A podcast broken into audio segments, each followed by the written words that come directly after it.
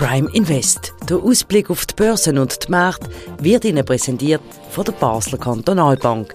Ihre Bank von Basel für Basel.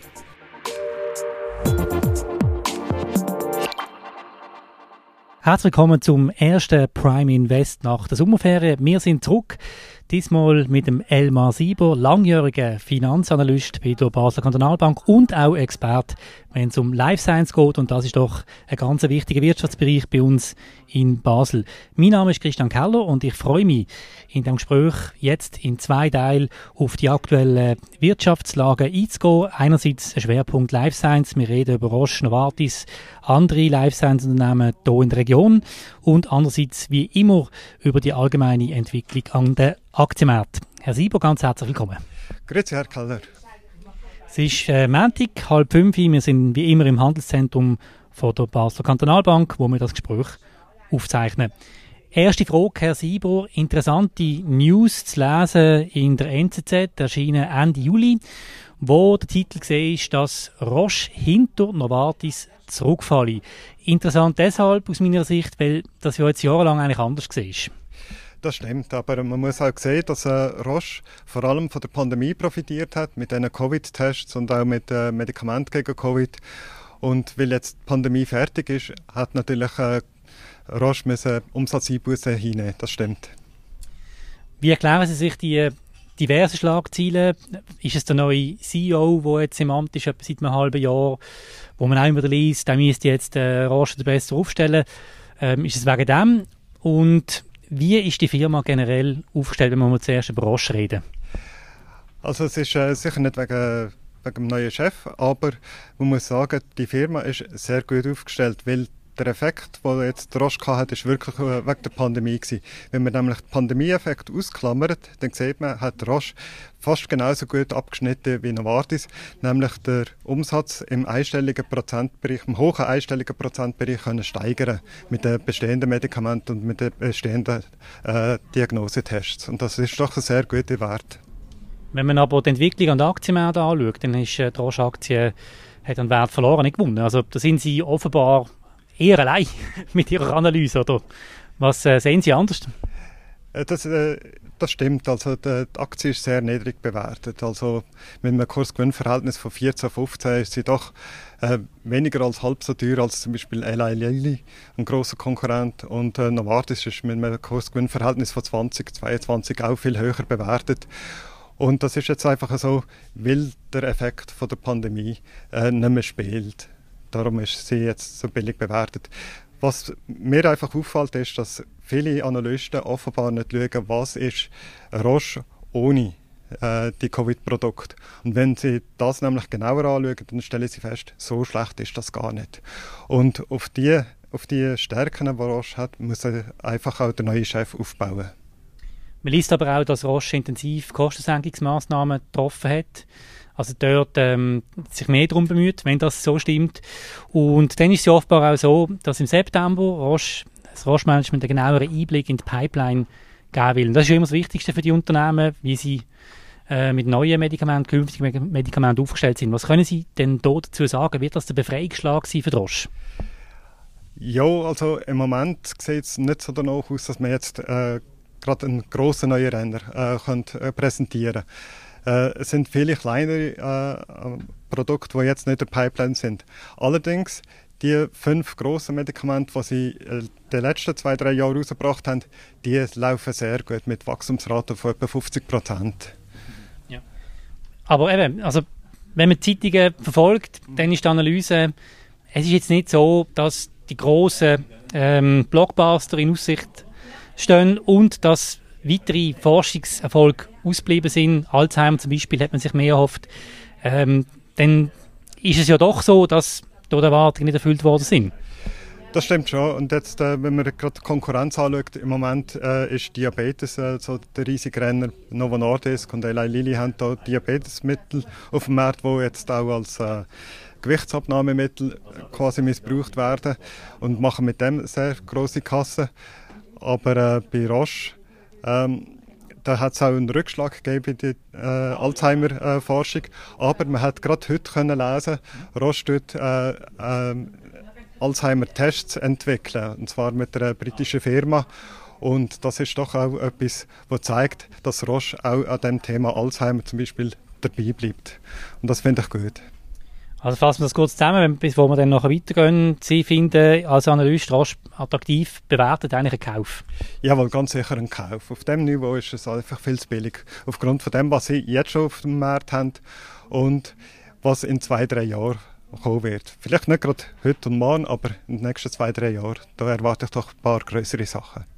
Okay, wechseln wir zum zweiten äh, Grossunternehmen, nämlich Novartis. Wie sieht es dort aus? Ist die Beurteilung richtig, die man kann lesen kann? Dass man dort wieder an ein Wachstumsziel ähm, kann glauben kann, das auch funktioniert? Jawohl, also die Wachstumsziele sind durchaus realistisch. Auch da muss man sagen, gewisse Analysten haben das noch nicht eingepreist. Also von dem her sehe ich auch hier noch Kurspotenzial von etwa 10 Prozent. Ja. Ah, okay, in welchem Zeitraum? In den nächsten zwölf Monaten. Okay, also Novartis kann man eigentlich sagen, Turnover, oder wie, also wie kann man das, ähm, kommt zurück, oder? Also Novartis ist äh, schon seit äh, März äh, besser gelaufen als äh, Roche und sollte auch äh, den Aufwärtstrend noch weiter äh, fortführen können, die nächsten, also äh, plus 10 Prozent noch. Können Sie sagen, wo Novartis stark ist? Also Novartis hat verschiedene äh, positive äh, Entwicklungen. Jetzt äh, haben sie auch gerade eine Firma übernommen, die in Nieren äh, krank, äh, also Behandlung von Nierenkrankheiten dort, äh, forschen. Und das ist ein Gebiet, wo Novartis sich aktuell verstärken. Okay, dann noch hat große Schlagzeilen hat äh, Idorsia äh, für, für große Schlagzeilen Idorsia gesorgt, hat bekannt gegeben, dass man 500 Stellen abbaut. Idorsia ist ja aus Actelion hervorgegangen. Es sind ja die gleichen Leute, die Actelion gegründet haben, sind jetzt bei Idorsia ähm, maßgeblich beteiligt. Mhm. Wie muss man das einordnen? Es ist einfach so, dass äh, Idorsia quasi ein Startup ist. Und das Startup hat jetzt zwar zwei Medikamente auf dem Markt, aber die Medikamente bringen nicht so viel Geld ein, wie man das bisher erwartet hat. Und äh, im Moment ist es einfach so, dass Idorsia viel Geld braucht. Und sie haben gerade derart äh, wenig flüssige Mittel gehabt, dass sie zeitweise sogar haben müssen einen Privatkredit vom äh, Closel äh, beanspruchen. Jetzt haben sie äh, einen kleinen Befreiungsschlag gemacht, indem sie das Asiengeschäft ohne China äh, an eine japanische Firma verkauft haben.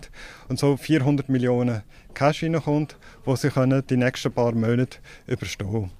Was natürlich wichtig ist, ist, äh, dass zum Beispiel das Schlafmedikament QVIVIC, das sie in Amerika auf dem Markt haben, äh, dass das jetzt nicht nur Umsatz bringt, indem äh, Medikamente abgesetzt werden, sondern auch, dass das Geld reinbringt. Weil man muss sehen, vorläufig wird das Medikament noch zu einem Einführungspreis oder fast gratis abgeben. Und da sollte man doch jetzt einmal daran denken, dass man den Vollpreis kann verlangen kann. Wenn ich das richtig sehe, das ist eigentlich das wichtigste Produkt, das das Startup hat. QVIC ist äh, aktuell das wichtigste Produkt, das das äh, Startup hat, genau. Okay. Wie sehen Sie die Weiterentwicklung von Idasia? Ich meine, die sind wichtig für die Region. Im Bachgraben haben die den Hauptsitz. Ähm, das ist also ganz wichtig für die Region. Sind Sie so zuversichtlich? Auf was wird es auch darauf ankommen? Also, meine Zuversicht ist in letzter Zeit ein bisschen zurückgekommen und äh, muss ehrlich sagen, ich hätte eigentlich mehr erwartet. Gerade äh, in Sachen QVIC hätte ich mehr erwartet. Und die 400 Millionen, die sie vorläufig haben, das sehe ich vorläufig nur als Trostpflaster, mhm.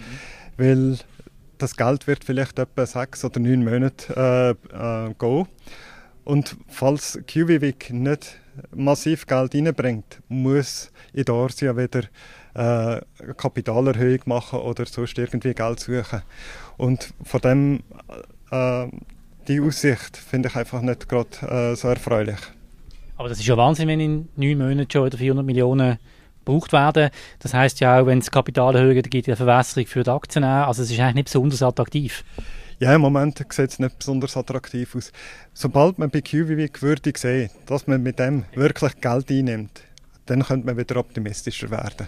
Okay, also Abhängigkeit von einem einzigen Produkt, das ist immer ein bisschen heikel, oder? Ja. Ich bin da kein Experte, aber es tut mir noch.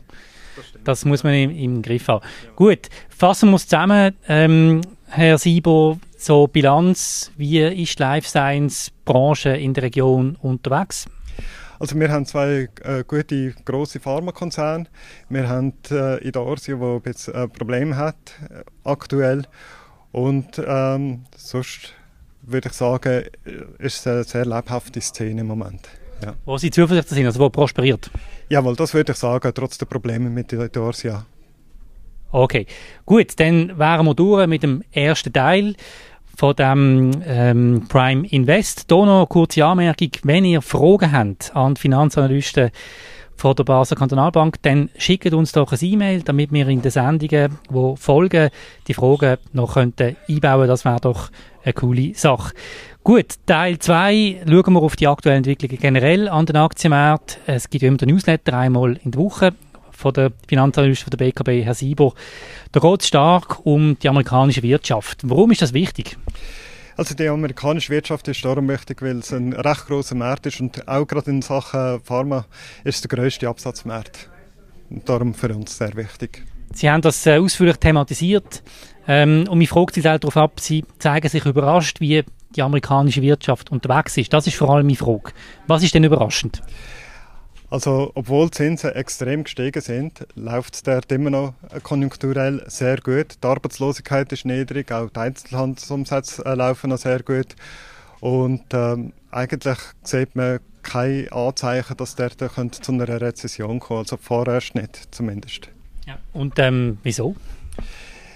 Ja, wenn man es genauer analysiert, dann sieht man, dass dort die Lohnerhöhungen so hoch sind, dass äh, die hohe Inflation kann kompensiert werden. Also den Leuten fehlt nicht äh, Geld, sondern die bekommen das, was, äh, was sie brauchen. Ja.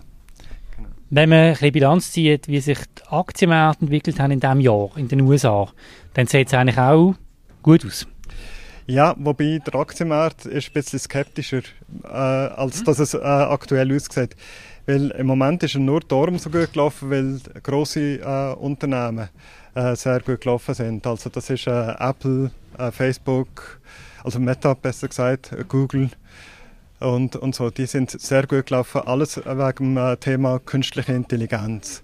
Das hat dort für einen riesen äh, Boom gesorgt und die haben vor allem den Markt aufgetrieben, den Gesamtmarkt aufgetrieben. Okay, also darf es nicht täuschen, wenn man dann hinter die schaut, von der grossen sieht differenziert aus? Sieht sehr, sehr differenziert aus, ja. Ich glaube, mehr als die Hälfte hat sich nicht so gut entwickelt, weder äh, dass der Kurs äh, wird implizieren, ja genau. Heißt für den Anleger, dass man eigentlich sehr selektiv sollte vorgehen Das sollte man immer, ja genau. okay. Ja genau. Gut, okay. Schauen wir in der Schweiz. Was können wir dort sagen, ähm, so wie wir jetzt über die amerikanische Wirtschaft, den Zustand geredet haben, ähm, auch von den Zinsen her, was sehen Sie da für eine Entwicklung? Also da ist es so, dass wir noch eine Zinserhöhung äh, erwarten von der Schweizer Nationalbank, obwohl da die Inflation eigentlich äh, recht gut unter Kontrolle ist. Wir haben glaube 1,6 Prozent jetzt in der Kernrate gehabt und äh, von dem her wäre keine nötig. Aber man kann sagen, lieber eine zu viel, weder eine zu wenig, weil es gibt doch noch einen Druck von vom Ausland, dass äh, die Zinsen offen gehen. Weil wenn nämlich im Ausland äh, die Preise steigen und wir ja auf Import angewiesen sind bei gewissen Gütern, kann das auch dazu führen, dass bei uns wieder äh, die Inflation steigt. Und darum sollte man schauen, dass das Frankenniveau auf jeden Fall auf dem Niveau bleibt. Und darum rechnen wir mit der Zinserhöhung. Gut, okay. Können Sie noch einen kleinen Ausblick machen ähm, von Seiten BKB, was Sie erwarten wirtschaftlich im zweiten Halbjahr? Gibt es da irgendeine Prognose, die realistisch scheint? Also in der Schweiz rechnen wir äh, mit weiter langsamem Wachstum. In den USA rechnen wir mit, weiter mit solidem Wachstum. Äh, das vor allem für das zweite Halbjahr. Ja. Und die, äh, die Aktienmärkte rechnen wir auch noch mit steigenden Kurs bis Ende Jahr. Okay, also eine Erholung vom letzten Jahr, dem Katerjahr, das wir hatten, das ist äh, positiv. Sie schreiben im Newsletter ausdrücklich, dass Sie in der Bilanz bei Übergewichten der Aktien bleiben. Können Sie zum Schluss von dieser Sendung zu dem noch etwas sagen? Also eben, wir rechnen mit einem steigenden Aktienkurs und die Aktie ist äh, sicher im Moment äh, eine interessante Anlage. Genau. Es ist interessant, also vor der Sommerferien ist Sandro Marino, äh, der Anlagechef der BKB, noch ein bisschen unsicher gesehen. Das ist weg. Ja, genau. Die Unsicherheit hat sich äh, geleitet. Vor allem, nachdem man gesehen hat, wie gut das die amerikanische Wirtschaft läuft, sind wir doch zuversichtlicher geworden. Hervorragend. Herr Sieber, ganz herzlichen Dank. Haben Sie sich hier diese Frage gestellt. Ich wünsche Ihnen weiterhin eine gute Woche. Merci, adieu, Herr Keller. Das war es von Prime Invest. Vielen Dank für Ihr Interesse. Wie gesagt, wenn ihr Fragen habt an die Expertinnen und Experten, dann schickt doch ein E-Mail basel.primenews.ch. Wir werden das gerne den Finanzanalysten bei passender Gelegenheit vorlegen und je nach Möglichkeit in dieser Sendung thematisieren. Wenn ihr den Podcast noch nicht abonniert habt, dann macht das doch bitte. Dann sind ihr bei jeder neuen Sendung immer gerade dabei. Empfehlt uns doch, liket uns, das war großartig. Ganz herzlichen Dank und eine gute Woche. Auf Wiedersehen.